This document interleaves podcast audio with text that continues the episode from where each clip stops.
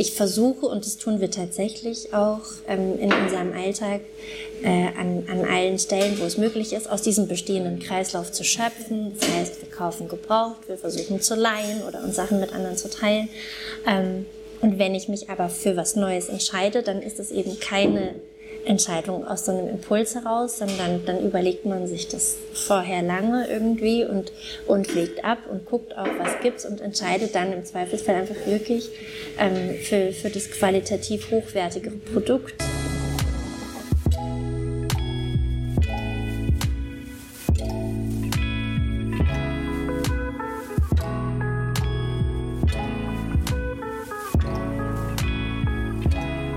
Willkommen zu Hause, dem Talk-Podcast bei Geheimtipp München. Hier treffen wir spannende Menschen aus unserer Lieblingsstadt. Mutige Gründer, passionierte Küchenkönige und auch herzlich eigensinnige Kreativlinge. Und die alle tragen dazu bei, dass München genau das ist, was es ist. Ein Happy Place. Für unsere Geschmacksknospen, Gedankenhorizonte und auch für unser Herz. Und hinter jedem Münchner steckt eine Geschichte. Genau die wollen wir entdecken und uns von ihr inspirieren lassen. Am besten zusammen mit euch. Auf geht's! So, bevor ihr dann gleich unserem heutigen Talkgast lauschen könnt, wollen wir euch noch unseren heutigen Supporter dieser Folge vorstellen. Und da sollten vor allem alle Schneeverliebten und Outdoor-Sportverrückten unter euch die Lauscherchen spitzen. Denn die Snowcar Tirol öffnet euch überall dort die Liftschranken, wo echte Wintersport-Action zu Hause ist. Means eine Karte für alle fünf Tiroler Gletscher und über 90 Skigebiete. Wir waren neulich übrigens auch schon im Schneegestöber unterwegs. Ähm, die ersten Pisten sind nämlich schon äh, gut präpariert. Und den ganzen Erlebnisbericht zum Stubaier Gletscher und mehr zur Snowcard Tirol lest ihr im Magazin. Den Link, den packen wir euch noch schnell unten in die Show Notes. Und ob unser heutiger Gast lieber Ski oder Snowboard fährt, das wissen wir noch nicht. Was wir aber wissen, er macht München noch ein bisschen besonderer, als es ohnehin schon ist. Aber hört selbst, auf geht's. Wenn der Wind am weißen Strand in Thailand Berge aus Plastikmüll an uns vorbeiweht oder wenn wir an der heimischen Bushaltestelle einen Menschen beobachten, der gedankenlos seinen Coffee-to-go-Becher neben statt in den Mülleimer wirft, können wir nur müde mit dem Kopf schütteln. Wir nehmen den Jutebeutel jeden Tag mit, vergessen ihn dann aber bei der erstbesten Gelegenheit irgendwo und stehen am Abend im Supermarkt wieder ohne da. Na, immerhin greifen wir dann zur losen statt zur eingeschweißten Gurke. Hanna Satin war und ist das nicht genug. Seit vielen Jahren lebt sie fast komplett ohne Müll. Jetzt könnte man sagen, tolle Sache, aber mit Familie und Kindern, da geht das halt einfach nicht. Einfach nicht. Das weiß auch Hannah. Fakt ist aber, es geht. Wie Hannah zusammen mit ihrem Mann und ihren zwei kleinen Kids den Zero Waste Alltag meistert, wie ihr Lifestyle dazu geführt hat, dass sie nicht nur ihren kompletten Umgang mit Konsum überdacht und umgestellt hat, sondern auch ihren Pioniergeist als Gründerin von zwei verpackungsfreien Supermärkten dadurch geweckt wurde. Das und mehr hat sie uns in ihrer Ohne Markt Filiale in Heidhausen erzählt. Ihr habt euren zweiten Laden jetzt eröffnet. Wie fühlt sich das denn an? Wie fühlt sich das an? Es hat sich gut angefühlt und es hat sich einfach auf Anhieb richtig angefühlt, den zweiten Laden aufzumachen. Mm. Aber es war fast genauso aufregend wie beim ersten Mal. Ja? Warum? Ich glaube, weil man einfach so viel vergisst und weil man auch dann immer wieder merkt, dass doch auch die Sache mit der Zeitplanung, auch wenn man dann schon Erfahrung hat, trotzdem eine Herausforderung bleibt. Und, ähm, und weil man ja auch an einem neuen Standort auch nicht weiß, was einen erwartet. Also man kann vermuten, dass es gut angenommen wird, aber man weiß es ja auch nicht sicher. Also daher schwingt da doch auch die, ja, die gleiche Aufregung mit. Ja. Ähm, aber vielleicht auch ein bisschen stolz. Doch, bestimmt auch, klar. Klar waren wir auch stolz, auf jeden Fall. Weil wenn ich dich jetzt so sehe, so wie du lächelst, das können unsere Hörer jetzt gar nicht sehen, aber ähm, ich finde, du siehst schon auch ein bisschen stolz aus. Ne? Doch, klar. Äh, sind wir auch stolz. Das, äh, mhm. Aber ich nehme an, wenn das, ähm, wenn das der zweite Laden ist, dass das, ähm, das Prinzip ja gut angenommen wird, oder? Genau, also wir haben gemerkt, da ist einfach die Nachfrage auch da und wir hatten eben auch viele Kunden, die extra aus Heidhausen zu uns in die Maxvorstadt gekommen sind und deswegen mhm. haben wir dann entschieden, trauen uns hier auch aufs Parkett. Okay. Magst du uns mal einen Abriss geben, wie das Ganze eigentlich alles angefangen hat? Seit wann gibt es die erste Filiale? Ich kann mich erinnern, als wir damals mit mhm. Geheimtipp gestartet sind, mhm. ähm, vor drei Jahren ungefähr, äh, wart ihr einer unserer ersten Artikel, ähm, mhm. die, wo, also quasi die mit so als Leitartikel ähm, auf die Seite gekommen sind. Und ähm, da wart ihr, glaube ich, noch nicht allzu alt. Mhm. Also wir haben die erste Filiale eröffnet im Februar 2016. Genau, gegründet haben wir 2015 und hatten eben auch 2015 ähm, ein Crowdfunding im Frühjahr 2015. Wer ist denn wir? Wir sind äh, unsere Geschäftspartnerin, die Chrissy Traub und mein Mann, der Carlo. Wie ist es dazu gekommen? Also, dass ihr, dass ihr sagt, ähm, klar, plastikfrei leben zum Beispiel ist ja was, was viele Leute umtreibt, aber daraus irgendwie eine Geschäftsidee zu machen, da muss man ja schon wirklich sehr ja, total Intuit sein. Ne? Ja, das fahren wir auch auf jeden Fall. Intuit. Ähm, aber es hat sich tatsächlich aus so einer Kombi entwickelt. Äh, zum einen aus dem Wunsch heraus, das einfach zugänglich zu machen und, und so einem breiteren Spektrum an Menschen auch zu zeigen, das funktioniert und es kann einfach sein. Ähm, und so eine gewissen Portion Egoismus, weil wir selber als Familie auch Zero Waste gelebt haben und gemerkt haben, es, es braucht einfach ganz, ganz dringend so eine Einkaufsalternative.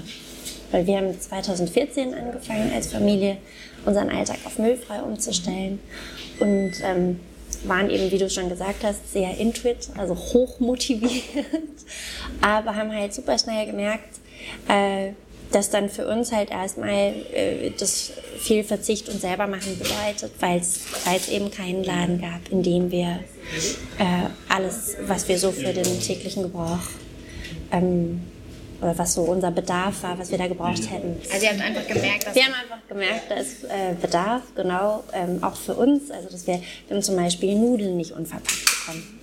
Und dann haben wir einmal die Woche selber Pasta gemacht und die getrocknet und eingefroren. Und, oh, wahnsinnig aufwendig. Ähm, das war zu dem Zeitpunkt auch äh, für uns total okay, weil ich in Elternzeit war und halt auch da so Lust drauf hatte. Irgendwie, das hat mir wahnsinnig viel Spaß gemacht, auch mit den Kindern äh, das zusammen zu machen.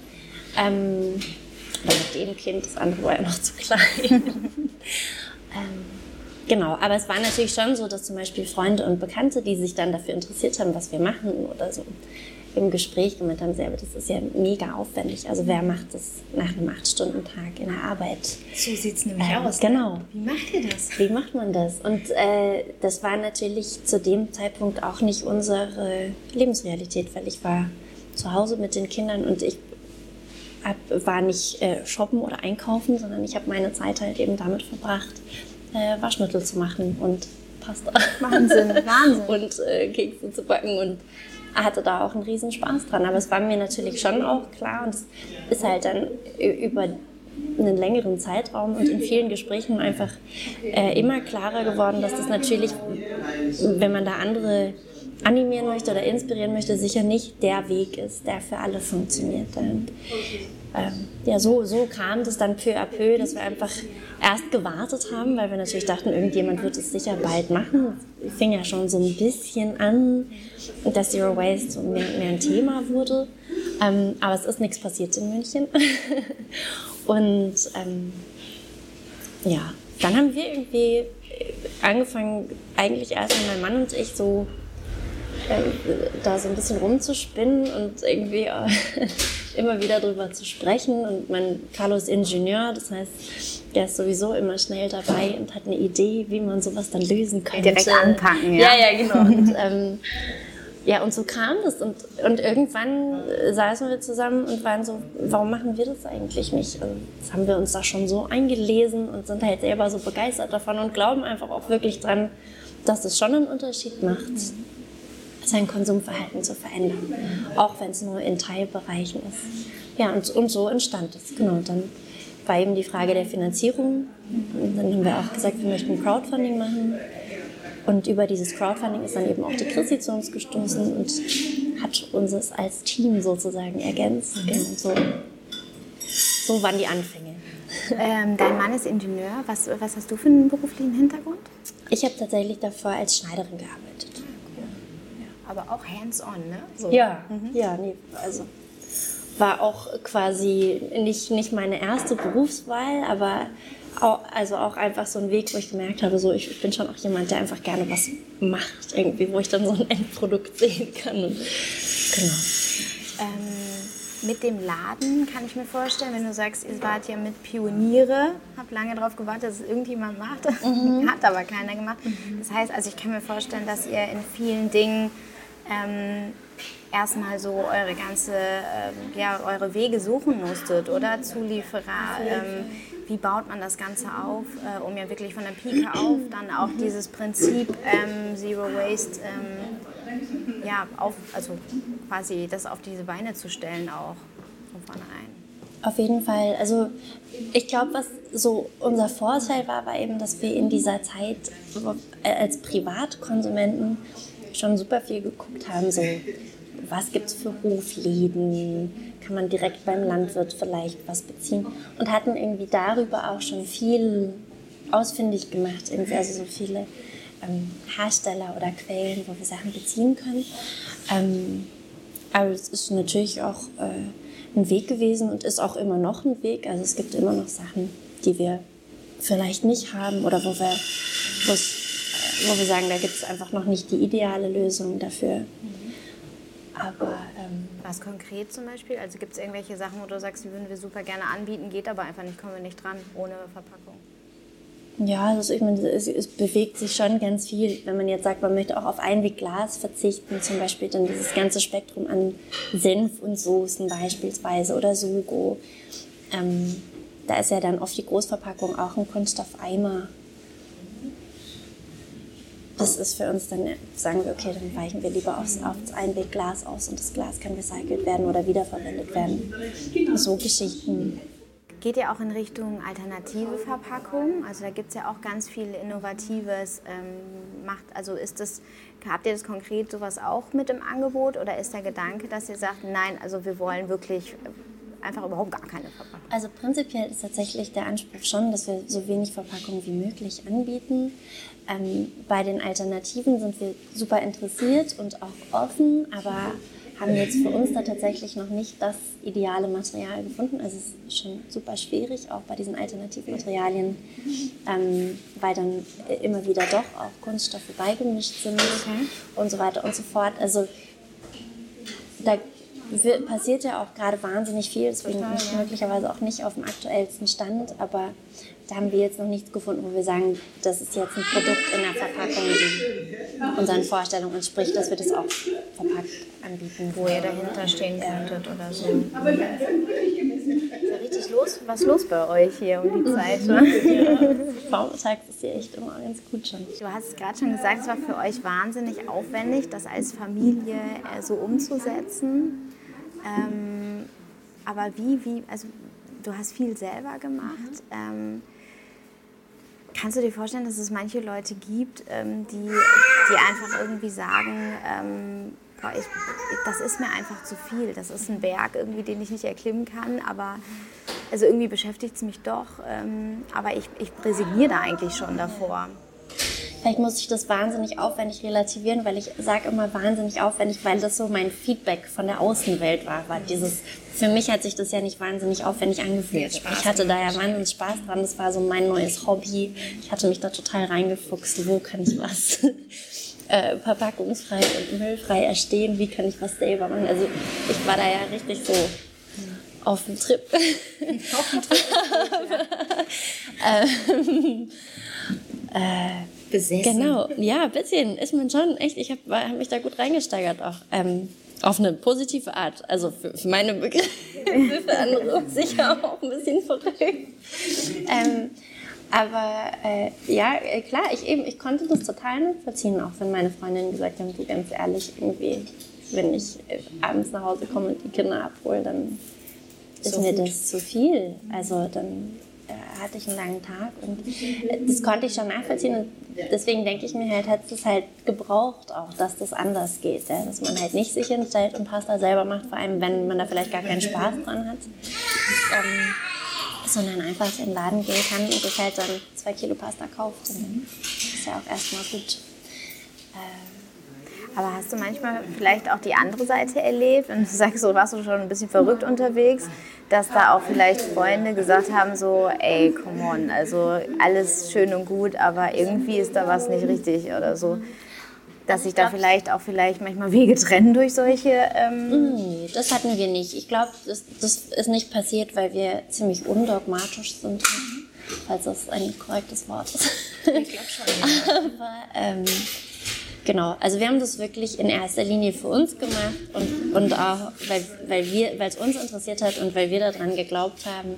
Aber wir waren eigentlich nie so, dass wir versucht haben, jemanden zu missionieren. Also das war mehr so, was öfter vorkam, war eher, dass wir dann angesprochen wurden, zum Beispiel auf dem Markt oder im, im Café, wenn ich da irgendwie stand, so mit meinem äh, Mehrwegbecher und meinem Baumwollbeutelchen und mir meine Zimtschnecke irgendwie so rüber dass dann irgendwie hinter mir in der Schlange irgendwie jemand gesagt hat, ach stimmt, das könnte man ja eigentlich auch machen oder aber wir sind eigentlich nie so drauf gewesen, dass wir irgendwie gesagt haben, so schaut mal, wir machen das so und eigentlich müsstet ihr das alle so machen. So, so sind wir eigentlich nicht. Damit erreicht man ja auch leider keinen. Ne? Auch jetzt nicht. Also irgendwie, das soll, ohne soll irgendwie ein offener Raum sein, wo jeder reinkommen kann und sich das anschauen und ausprobieren, wenn er Lust hat. Und ähm, das funktioniert auch gut. Also ich meine, gerade in der Schellingstraße ist es auch immer wieder ganz nett, weil wir ähm, äh, links und rechts von uns quasi ganz normale Supermärkte haben und immer wieder Leute zum Beispiel auch dann aus diesen Supermärkten kommen mit so einem eingeschweißten Sixpack Wasser zum Beispiel äh, und das dann abstellen und dann ihr Müsli kaufen und zahlen wieder gehen und, dann, und wir dann aber trotzdem ganz glücklich sind, weil wir uns halt denken, so, okay, aber wir kaufen ja Müsli bei uns, das ist ein Anfang. Also, da ist schon mal ein Umschwung. Also von daher, ich glaube, das bringt auch nichts da so. Es ist immer schwierig, so, so, eine, so ein Grenzgang irgendwie, weil wir selber natürlich schon finden, dass es nicht braucht, dass man sich Wasser in einem äh, eingeschweißten Sixpack kauft, äh, in einer Plastikflasche. Aber trotzdem muss man ja auch jedem so diesen Weg zugestehen. Das ist ja auch ein Prozess. Also ist ja auch nicht für jeden was, was von heute auf morgen passiert. Und ich habe schon das Gefühl, dass da viel passiert auch jetzt. Also ich meine, was ich so erlebe auch im Laden, habe ich schon Wäre jetzt nämlich meine nächste Frage, weil ich, ähm, ich zum Beispiel erlebe das äh, auch total viel im Freundes- und Bekanntenkreis, dass immer mehr Leute, auch, oder man sich auch abends, wenn man sich trifft, darüber unterhält, dass man jetzt irgendwie dagegen, ähm, gegen sich selber ja auch arbeiten muss, wenn man es eben gewohnt ist, dass man nur mal, irgendwie, keine Ahnung, im Discounter einfach äh, das eingeschweißte Obst kauft mhm. oder so, ja. Ähm, oder selber dann ein Säckchen mitnimmt, um das irgendwie einzupacken oder so. Ähm, ich glaube aber irgendwie, oder ich habe manchmal so ein bisschen so die Angst, dass man selber in seiner Blase lebt. Du sagst es gerade auch, ihr seid ja nun mal, ihr habt diesen Laden oder diese mhm. beiden Filialen auch, ihr lebt so, eure Freunde assoziieren das damit, also sich damit quasi auch oder identifizieren sich damit. Hast du manchmal auch Angst, dass man vielleicht, oder Angst, oder ist das auch ein Gedanke, das ist zumindest einer von mir, dass, und jetzt komme ich auf den Punkt, pass jetzt auf, ähm, dass, man, dass es irgendwie so ein Tröpfchen auf den heißen Stein ist, weißt du, das ist eigentlich, weil ich meine, der Großteil der Menschen ist vielleicht doch der Simpsons-guckende, ähm, keine Ahnung, ich kaufe mir äh, eine, fünf Pizzen in einer Packung und mir ist egal, wie viel, dass die alle einzeln nochmal eingewickelt sind in Plastik.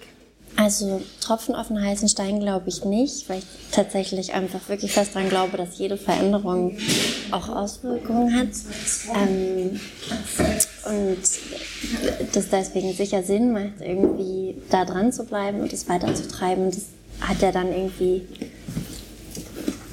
betrifft ja dann auch ein sehr viel weiteres Feld als jetzt nur den Lebensmitteleinkauf. Also ich, äh, wenn man, wenn man dieses Zero Waste Konzept so im Ganzen lebt, dann hat es ja eben alle Lebensbereiche mit drin. Aber äh, was ich schon auch äh, definitiv bestätigen kann zum Thema Blase, ist dieses, äh, wenn, wenn wir auf großen Veranstaltungen sind zum Beispiel und, äh, und ich verlasse die Blase ohne, wo alle ja schon relativ bewusst unterwegs sind und sich auskennen und ähm, dann fällt mir das schon also oft auf, dass es tatsächlich noch nicht tief genug in, in, in der Mitte unserer Gesellschaft angekommen ist. Also das ist immer wieder, äh, wenn wir so Infostände haben, dann äh, so Fragen aufkommen, zum Beispiel wie was ist Mikroplastik? Oder wo, wo man jetzt natürlich denkt, ist mittlerweile ja, so, jeder schon mal 20 Mal genau, gehört. Genau, auch schon über so viele Dokumentationen, auch im Fernsehen und im Radio irgendwie so ein Thema, das eigentlich gut abgedeckt wurde. Und, und dann merkt man trotzdem, klar, das ist einfach doch noch nicht überall angekommen. Und und so in der breiten Masse angekommen. Aber von daher denke ich, es bedarf äh, sehr viel mehr Aufklärungsarbeit und es, es betrifft auch sehr viel mehr äh, politische Arbeit in dem Bereich, einfach da die Konsumenten auch aufzuklären und, und viel zu erklären.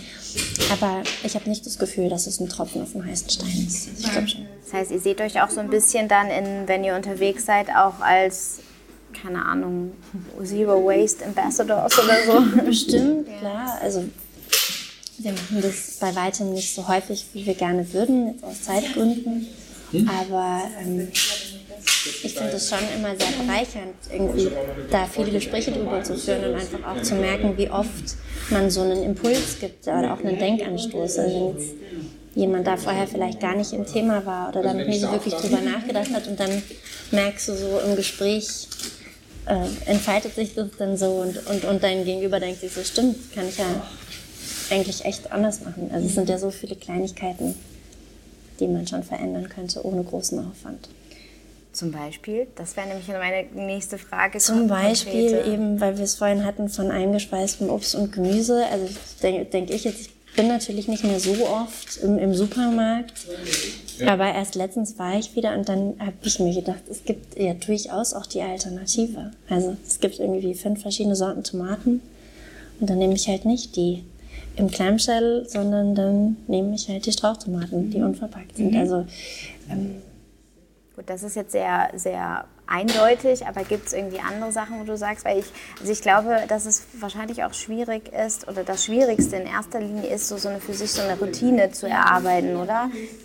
Auf jeden Fall. Also ich meine, und ich, und ich denke auch, vielleicht muss auch nicht jeder direkt da anfangen. Also ich meine, viele haben ja irgendwie auch Berührungsängste bei diesem Thema unverpackt. Ähm, und, oder haben keinen Unverpacktladen bei sich in der Nähe. Das gibt es ja auch immer wieder. Also, und dann denke ich, ist es aber ja prinzipiell schon mal immer wichtig, seine Kaufentscheidung zu hinterfragen. Und das war auch das, womit wir tatsächlich angefangen haben, war so eine Art Konsumstopp, dass wir uns einfach hingesetzt haben und wirklich so geguckt haben, was, was haben wir eigentlich? Also was, was haben wir in unserem Speisekammerregal, was, und, und, was, und dann wirklich so Stück für Stück unsere ganze Wohnung durchgegangen sind und einfach geguckt haben, so. Und dann stellt man fest, man hat tausende von Kugelschreibern und man hat immer noch drei Packungen Linsen im Regal stehen. Hat wahrscheinlich wieder die und, neue Ja, genau. Und, und, ähm, und einfach wirklich zuallererst innezuhalten und mal so eine Bestandsaufnahme zu machen. Und dann, wenn es jetzt ganz konkret ums Einkaufen von Lebensmitteln geht, wirklich auch mal zu gucken, so, was sind meine Kaufgewohnheiten? Ja? So gehe ich da oft einem Impuls nach, gehe ich jeden Tag nach der Arbeit im Supermarkt vorbei und, und kaufe mir was und wie oft nehme ich dann dabei was mit, was ich vielleicht gar nicht brauche, einfach nur weil es mir angeboten wird, ja, oder, oder kaufe zu viel. Also sich das, bevor man irgendwas umstellt, wirklich mal so ein bisschen sich da zu beobachten, auch zu gucken, irgendwie schmeiße ich viel weg, so bleibt bei mir viel übrig, koche ich gern zu viel, kaufe ich oft zu viel und es wird dann schlecht. Lauter so Geschichten, dass man echt erstmal so ein bisschen nicht gleich losrast und alles anders macht, was man natürlich auch machen kann. Aber ich, also ich fand das für uns als Familie sehr, sehr wertvoll, wirklich sich damit mal so ein bisschen auseinanderzusetzen und sich das anzugucken. Also so, ähm, also gerade auch was diese Überflusskäufe anbelangt, die man ja dann doch oft tätigt, gerade wenn man so jeden Tag einkaufen geht, was ja echt viele machen auch, dass sie irgendwie Frag mal meinen Mann, der will immer nur drei Sachen einkaufen, die er jetzt am besten isst und am nächsten Tag muss ich wieder mit ihm los. Das ist furchtbar. Ähm, das hört sich aber tatsächlich auch so an, als ob es wahnsinnig zeitaufwendig ist, oder? Wie lange habt ihr euch damit beschäftigt, bevor es dann losging? Ja, das ist schwierig. Also bevor wir so, so richtig gestartet sind wir im Frühjahr und aber es war halt bei uns echt schon lange Thema, weil wir, weil wir vor acht Jahren Eltern geworden sind zum ersten Mal und da hat es eigentlich so ein bisschen angefangen, dass wir eben angefangen haben, uns so mit verschiedenen Lebensmodellen auseinanderzusetzen und uns viel, viel mehr auch mit dem Thema Nachhaltigkeit zu beschäftigen und, und ebenso unsere eigenen Gewohnheiten so unter die Lupe zu nehmen und zu gucken. Und ähm, von daher ist es ehrlich gesagt schwierig für mich, das in Worte zu fassen, wie lange das gedauert hat. Da war einfach auf jeden Fall ein Interesse und so ein ganz drängendes Gefühl, dass wir da auch so eine Verantwortung haben, was anders zu machen. Also. Ähm, wenn ich nicht wüsste, also da, dass, äh, dass du äh, Kinder hast und so, weißt du, weil das ist so, ich, ich finde das wahnsinnig bewundernswert, ähm, dass, man, ähm, dass man sich da so mit auseinandersetzt, weil viele reden davon, ich möchte plastikfrei leben, ich möchte gerne mehr äh, darauf achten, auf die Umwelt. Aber weißt du, wenn sich jemand wirklich hinsetzt und sagt, so, wir machen jetzt, und das auch noch mit der ganzen Familie, wir machen jetzt ähm, eine Strategie, wie wir das wirklich konkret angehen. Und ähm, man schreckt ja so ein bisschen davor zurück ähm, oder nimmt sich einfach nicht die Zeit dafür, weil tausend Sachen irgendwie im Alltag wichtiger sind. Aber ihr seid ja tatsächlich das lebende Beispiel dafür, dass es möglich ist. Also ihr lebt ja äh, seit acht Jahren dann, wie ich das richtig verstehe, mehr oder weniger ähm, ohne Müll. Wie viel Müll habt ihr eigentlich konkret? Also wie viel Müll wir konkret haben, ist äh, schwer zu fassen. Unsere Kinder haben ein eigenes Müllglas. Das ist ein 500 Milliliter Glas und es wird einmal im Jahr ausgeleert. Nächstes Jahr sicher früher, weil sie dieses Mal zum ersten Mal Halloween sammeln waren mit den Nachbarskindern. Das hat mir natürlich überhaupt nicht gefallen. Aber auch da versuchen wir eben so wenig dogmatisch wie möglich zu sein. Und für unsere Kinder soll sich das so frei wie möglich anfühlen. Das heißt, wenn die auf so eine Aktion Lust haben, zum Beispiel, weil die Nachbarskinder vor der Tür stehen und sie mitnehmen wollen, dann würden wir sowas nicht verbieten, sondern gut, ja. dann müssen sie das aber aufheben, diese Verpackungen, damit sie einfach sehen, was dann übrig bleibt. Ne? Also, da Verantwortung zu tragen. Und, damit man das einfach auch versteht. So. Nee, also für uns war tatsächlich, ich weiß, also das mit der Strategie, da weiß ich immer gar nicht, aber die, als, als unsere erste Tochter auf die Welt gekommen ist, hat, haben wir eben angefangen, uns da so ein bisschen dafür zu interessieren und dann ist halt auch super spannend, so von so Aussteigerfamilien zu lesen zum Beispiel und haben uns dann aber gedacht, so, wie soll das funktionieren? Ja, also ich meine, da müssten muss quasi mein Mann auch aufhören zu arbeiten und wovon leben wir dann? Also dann guckst du so ein bisschen so, wie viel kostet ein Bauernhof im Münchner Umland und das dann so, ah, okay, nee, doch nicht. Das heißt also, er arbeitet ähm, weiter und du bist quasi hier für die Mittlerweile für die nicht mehr, mhm. ähm, aber äh, als wir quasi angefangen haben mit Zero Waste, da hat er noch gearbeitet und mhm. ich war eben gerade frisch in Elternzeit mit unserer zweiten Tochter und äh, Genau, aber wir, wir waren eben überhaupt nicht müllfrei vor, vor 2014. Also kann man wirklich nicht sagen, das wäre groß geschummelt. Aber wir haben halt einfach viel drüber nachgedacht und das war, glaube ich, auch tatsächlich das Problem, dass das so in meinem Kopf, ich fand diese Idee so toll und wenn ich so Beispiele gelesen habe, dann dachte ich mir immer so Wahnsinn. Aber wenn ich dann im Bioladen gegangen bin und sie so die Sachen gekauft habe, die wir eben brauchten, dann waren die ja alle verpackt. Und dann dachte ich mir immer so, ich, ich weiß nicht, wie das funktionieren soll. Also und es war dann eben tatsächlich erst, als ich, äh, als ich das Buch von Bea Johnston gelesen habe, dieses Zero Waste Home und auch ihren Blog, dass ich mir dann dachte, so, okay, die hat es in Amerika gemacht. Dann muss es ja bei uns in Deutschland, wo wir alle so mega umweltbewusst sind, eh auch funktionieren. funktionieren. Also eh klar, mhm. war natürlich überhaupt nicht so. ähm, aber Heißt, ihr hattet schon wirklich Probleme, auch am Anfang auch das privat heißt, das umzusetzen? Ja, also ich fand es ich fand's nicht einfach auf jeden Fall. Also ich, ich war eben hoch motiviert, gerade nachdem ich das Buch gelesen hatte, weil sie halt auch so ganz äh, packend beschreibt und, ähm, und, und da echt eine tolle Art hat. Ähm, und bin dann eben so mit meinen selbstgenäht. Ich hatte aus alter Bettwäsche diese Säckchen genäht. Ah, ja, weil es nicht gab, heute kriegst du Dosen überall, ne? dabei und, ähm, und Gläser und war total ausgestattet und wusste, was ich kaufen wollte. Ähm, und wusste natürlich im Vorfeld aber auch schon so, viele Sachen werde ich einfach nicht bekommen. Ich kenne den Laden. und bin ja dann zum Beispiel an der Käsetheke schon mal direkt abgewiesen worden. Okay. So, mit dem Hinweis, dass das markteigene Hygieneregeln sind und die machen sowas gar nicht. Und dann hatte ich am Ende, glaube ich, habe ich mir Lob an der Brottheke abgeholt für meinen Beutel und, ähm, und, und dieses Vermeiden der Papiertüte. Und dann hatte ich noch ein bisschen Obst und Gemüse. Und ich glaube, das war's. Und, ähm, alles andere war dann eben doch verpackt und auch unverpackt noch zu bekommen. Und äh, die an der Käsetheke waren ganz resolut und haben gesagt, nee, das geht gar nicht, machen wir auf keinen Mittlerweile Fall. ist das ja aber, glaube ich, ein bisschen anders bei manchen zumindest. Mhm. Ich immer wieder, nee, da ist total viel passiert. Genau. Auch in dem Laden sind sie da jetzt ganz offen.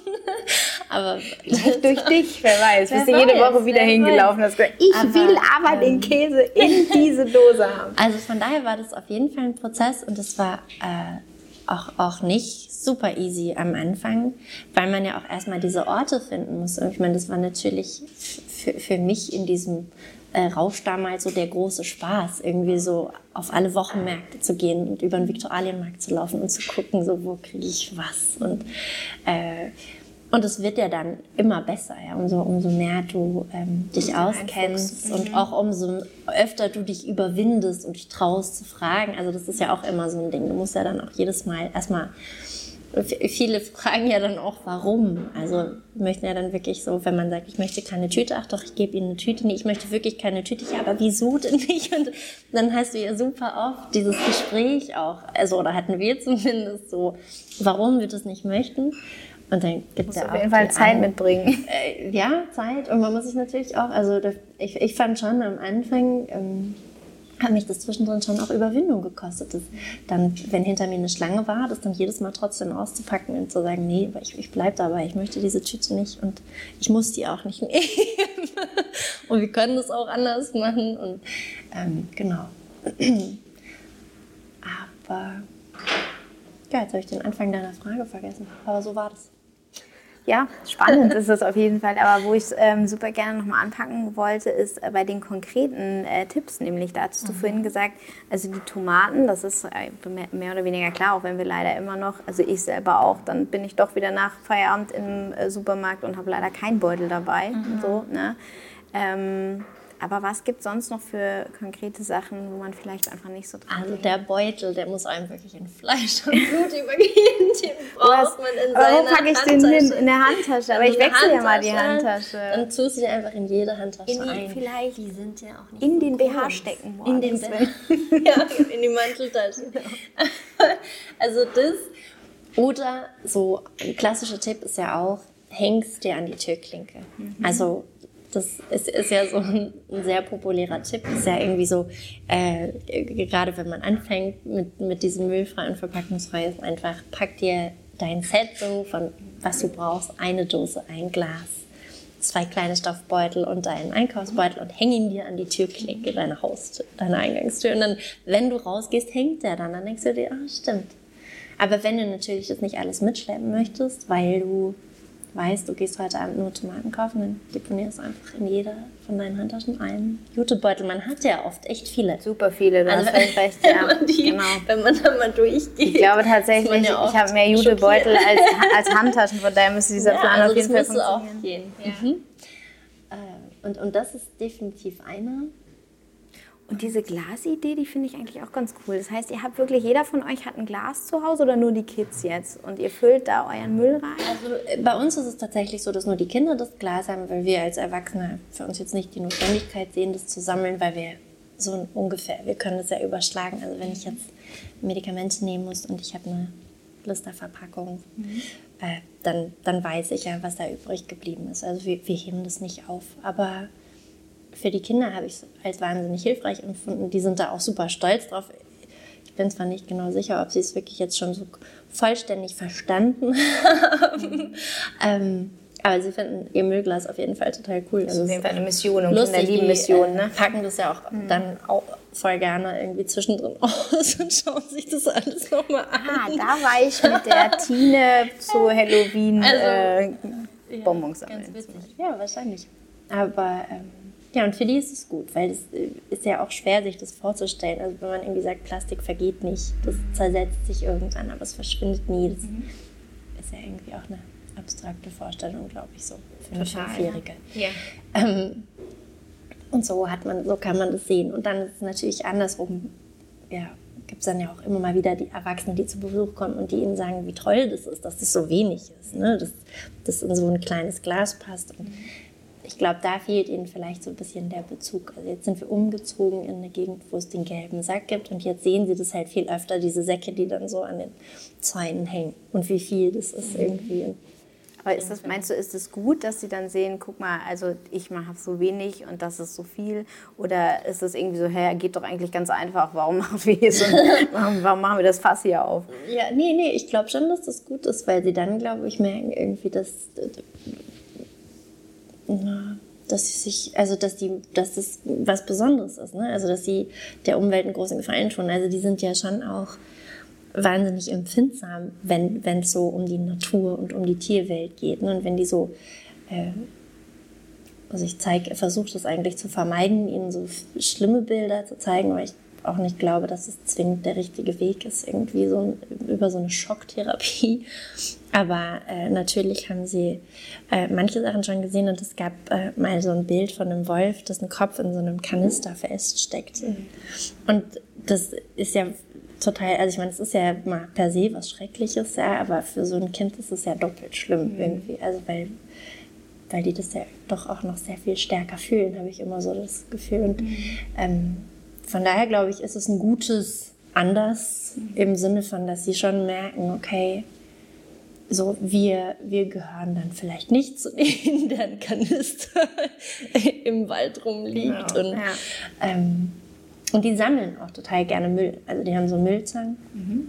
und finden die auch total gut. Mhm. Das heißt, sie geht dann auch mal los, wenn wir gehen, die ja? Müllzange mitnehmen und dann äh, so aufsammeln. Ist, ist für die ein großer Spaß. Ähm, halt nur ein bisschen sperrig. Also wir haben die jetzt auch nicht dauernd dabei. Die habt ihr dann nicht in der Hosentasche stecken wie den Aber, Nee, genau. Aber so prinzipiell, die sehen schon, dass das, dass das oft anders läuft, aber ich habe jetzt nicht das Gefühl, dass sie es nachahmen möchten oder dass sie finden, das ist bei uns kompliziert, weil es ist ja ihr Normal. Also es ist ja schon, die waren ja so klein, als wir damit angefangen haben, das ist ja auch ihre Normalität. Ihr habt ja quasi als Eltern schon alles Komplizierte durchgemacht, um jetzt quasi genau. den Weg geebnet zu haben für die Kids dann wahrscheinlich. Ich meine, klar gibt es dann Sachen.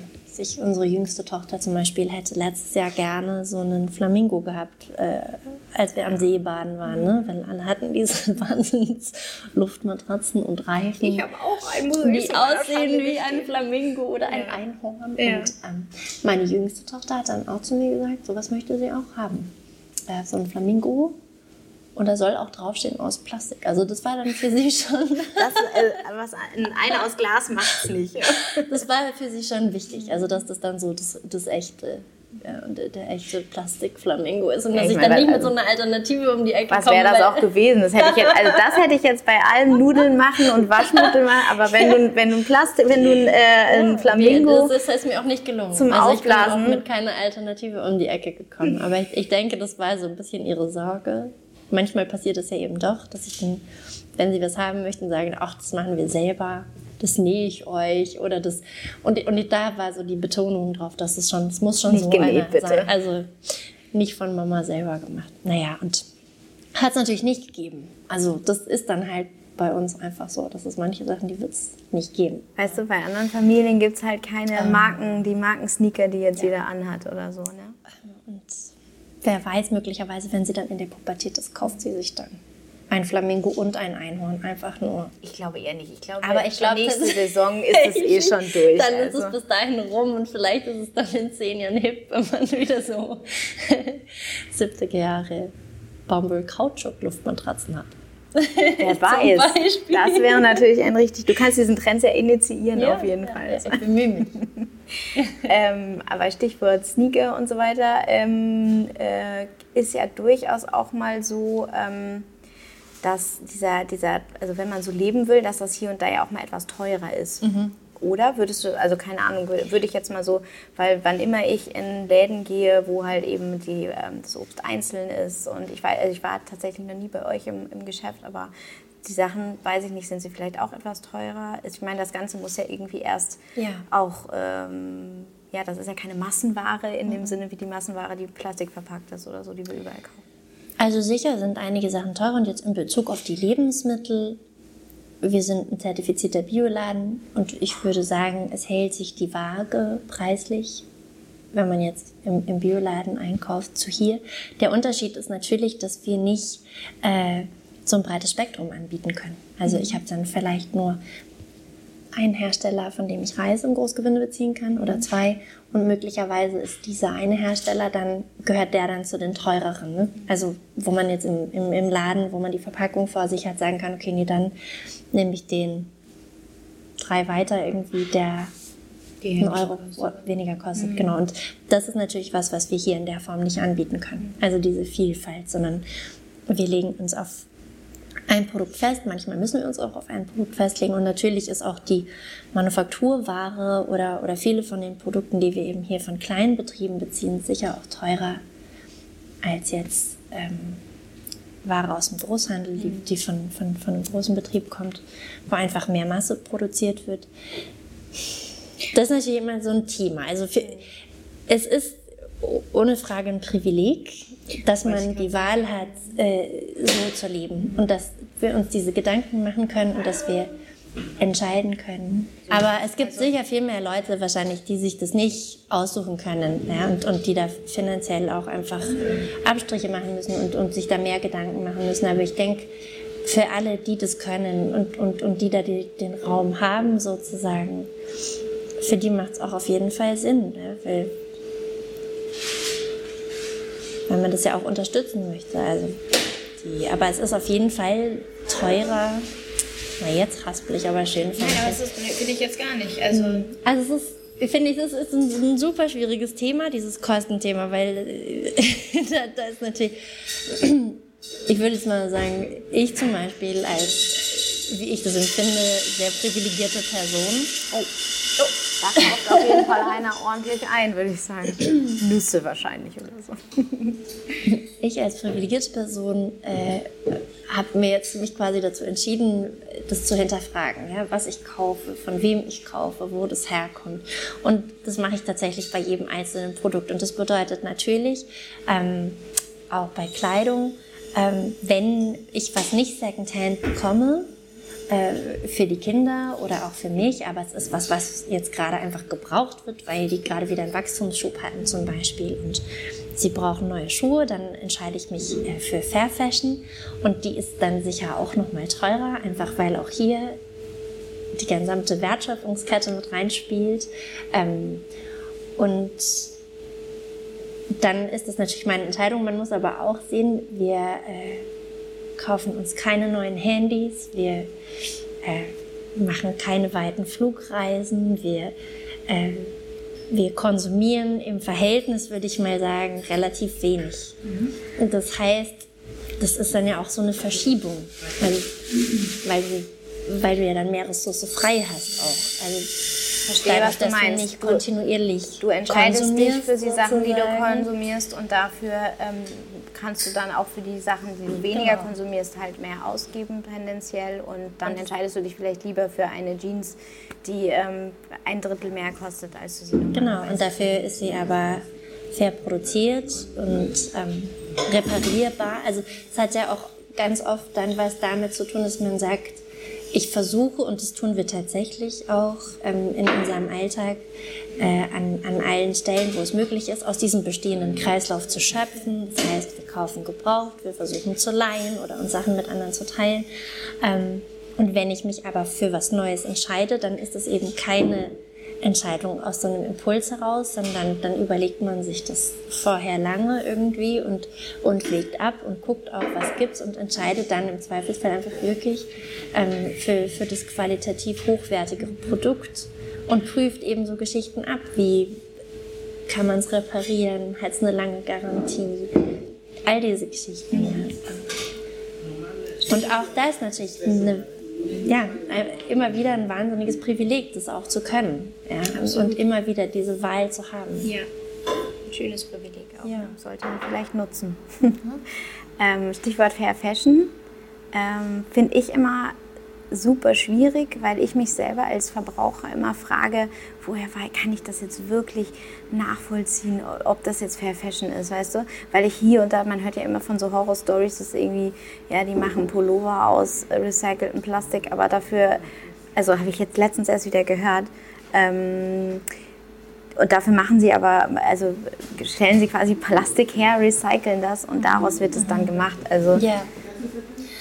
Wie hast du da irgendwie so eine, also, so eine äh, keine Ahnung, so ein, darauf muss man achten oder so als Expertin? Fände ich super spannend. Also worauf muss man achten? Ich glaube, ich würde immer, ich würde im Zweifelsfall immer, äh, also skeptisch bin ich von Natur aus und ich meine, das ist vielleicht auch nicht immer fair, aber so bei den großen Marken, die dann so äh, anfangen, sowas einzuführen, was sicher auch nicht immer gerecht ist. Aber ich würde sagen, auch da lohnt sich sicher, wenn man sich das einfach so ein bisschen anguckt. Und ich meine, hier in München gibt es ein paar echt tolle Läden, die Fair Fashion verkaufen, die da spezialisiert sind. Bevor ich irgendwas online bestelle, würde ich sicher auch dahin gehen und einfach mich beraten lassen und ähm, mit denen reden. Die wissen wahnsinnig viel, sicher sehr viel mehr als ich jetzt in dem Bereich. Ähm, aber cooler Punkt. Es ist, äh, ist nämlich auch noch so eine Frage, die wir eigentlich an der Stelle auch immer stellen, gegen Ende hin. Deine Geheimtipps in München. In dem Fall möchte ich natürlich deine Geheimtipps hören im Sinne von fair.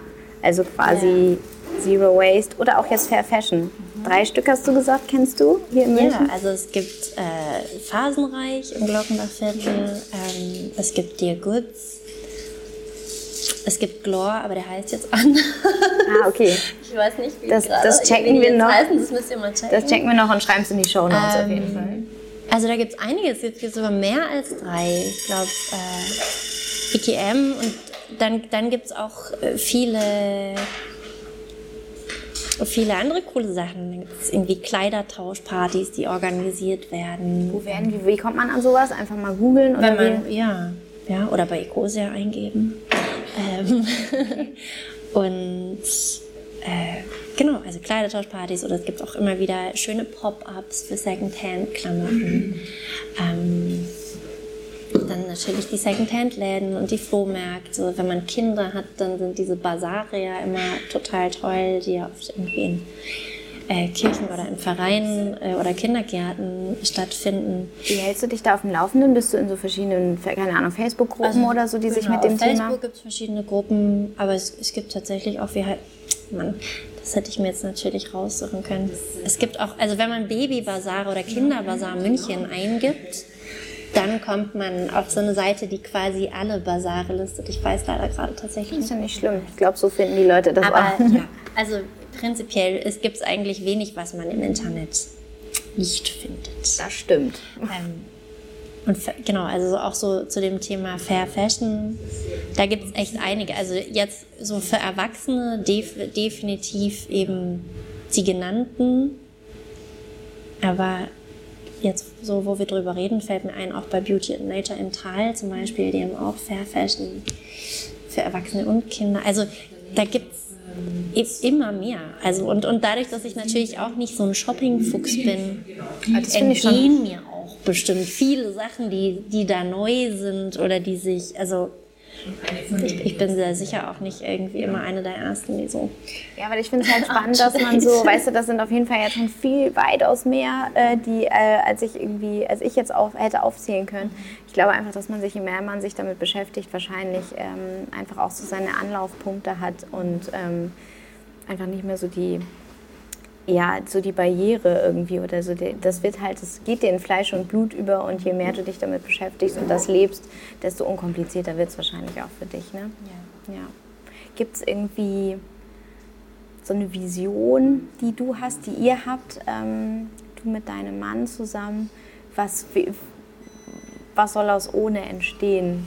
Seht ihr euch irgendwo als, keine Ahnung, Wollt ihr immer mehr Filialen aufmachen oder sagt ihr, wir, das ist hier, wir bleiben hier im Kleinen oder? Ich glaube, wir sind da ziemlich offen. Also ich glaube, wir haben mehr so dieses, wir, wir schauen einfach, wie sich das entwickelt. Und wenn sich jetzt ein, ein guter neuer Standort anbieten würde, zum Beispiel für eine weitere Filiale, dann sind wir da äh, sicher nicht abgeneigt, aber es ist jetzt auch nicht so, dass wir auf Teufel komm raus irgendwie auf, auf Wachstum pochen, sondern mhm.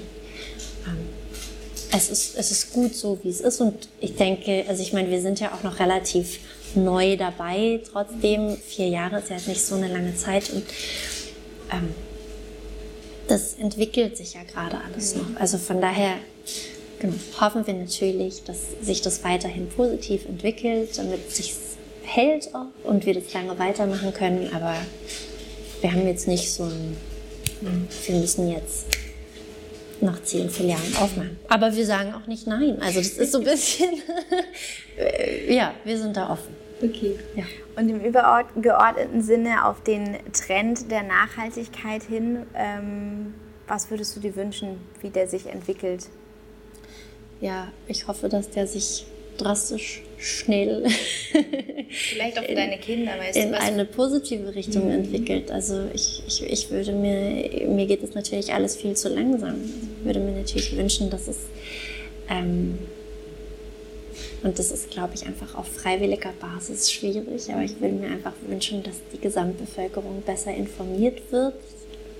Ich finde es immer ganz schwierig, weil ich mir denke, klar, wir, wir sind alle eigenverantwortliche Wesen und wir können alle sagen, pff, weiß ich nicht, kann ich nicht, ist mir zu viel.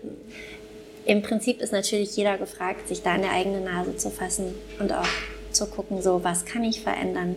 Wenn ich die Möglichkeiten habe, auch die finanziellen Möglichkeiten habe, was zu verändern, dann äh, wo fange ich an und sich zu informieren und trotzdem gerade auf so Veranstaltungen, wenn man dann so viele Gespräche hat, dann denke ich manchmal, muss es so ein Mischding sein. Es ist auch nicht ganz fair, alle Verantwortung auf den Endverbraucher zu schieben und zu sagen, äh, irgendwie hier in diesen ganzen Produkten ist überall Mist drin und ihr müsst selber irgendwie euch das Know-how aneignen, rauszufinden, was der Mist ist und was nicht. Also ich denke, was es wirklich braucht, um, um das anzustoßen, ist äh, auch äh, viel, viel mehr Informationen einfach für den Endverbraucher, viel mehr Transparenz, viel mehr Aufklärung. Und wir erleben das schon, dass zum Beispiel total viel an Schulen passiert gerade, also dass ganz viele so Projektwochen haben zum Thema Nachhaltigkeit und, ähm, und auch irgendwie dann eben so Themen wie alternativer Konsum auch durchgesprochen werden. Und äh, es gibt ja auch irgendwie immer mehr auch Schulen, wo, wo, wo es dann Repair-Cafés gibt und, und, und. Aber äh, davon braucht es halt einfach viel, viel, viel, viel mehr. Also das, und, und das ist auf jeden Fall so eine Mischung aus Wunsch und tatsächlich aber auch, dass sich da zügig was verändert und einfach ein Bewusstsein dafür geschaffen wird. Ja, und natürlich müsste auch von Seiten der Industrie einfach auch für die Hersteller, denke ich, müsste viel mehr Vorgaben geben im Prinzip so, was, was erlaubt ist und was nicht und so, wie viel muss ich als, als Hersteller auch dem, dem, meinem Endverbraucher sozusagen an Informationen mitgeben. Informationen, die man auch verstehen kann. Und, und das geht äh, von Mode über Kosmetik, über Lebensmittel, also kann man das gesamte Spektrum abdecken. Ja. Was würdest du dir wünschen für deine, für deine Kids, ähm, was die so aus, äh, aus eurer Art zu leben rausziehen? Wie sollen die irgendwann mal leben? Also ich wünsche mir wirklich hauptsächlich, dass sie so ein bisschen dieses Freiheitsgefühl, dass man tatsächlich gewinnt äh, in dem Moment, in dem man einfach sich da so ein bisschen abkoppelt vom Konsum, dass sie das sich irgendwie zu eigen machen und dass sie davon, dass sie daraus so ihre Hauptkraft ziehen, dass sie halt einfach merken, ich, ich brauche nicht mehr Zeug. Ja, und, und das ist nicht das, was mich glücklich macht, sondern sind eben all die anderen Sachen, die mich glücklich machen, irgendwie. Ja? Zeit mit Freunden oder Familie oder tolle Sachen zu erleben, aber einfach wirklich. Und das ist so, das hat, also für, für mich hatte das ein wahnsinnig befreiendes Gefühl, einfach zu merken, so, okay, super, dass es das alles gibt, aber ich brauche das eigentlich gar nicht. Also, ich könnte auch nach oben zum Nachbarn gehen und mir die Bohrmaschine ausleihen, ich kann meine Jeans reparieren, kann mir auch eine neue auf dem Flohmarkt kaufen. Also es ist, und dann bin ich komplett unabhängig so, von, von diesem ganzen Wahnsinn. Und, und ich finde, das gibt einem schon sehr viel Kraft. Also es ist ein schönes Gefühl und ich hoffe, dass sie davon zehren und, ähm, und das für sich auch ja, einfach mitnehmen. Ja. Ein sehr schönes Schlusswort. Ich danke dir, Anna. So, vielen Dank euch fürs Zuhören. Uns hat es riesig viel Spaß gemacht. Ähm, wir hoffen natürlich, euch ging es genauso. Und wenn es euch genauso ging, dann müsst ihr diesen Podcast jetzt natürlich abonnieren. Ihr müsst ihn kommentieren, ihr müsst ihn liken, ihr müsst damit machen, was man mit allen Dingen im Social Web so tut.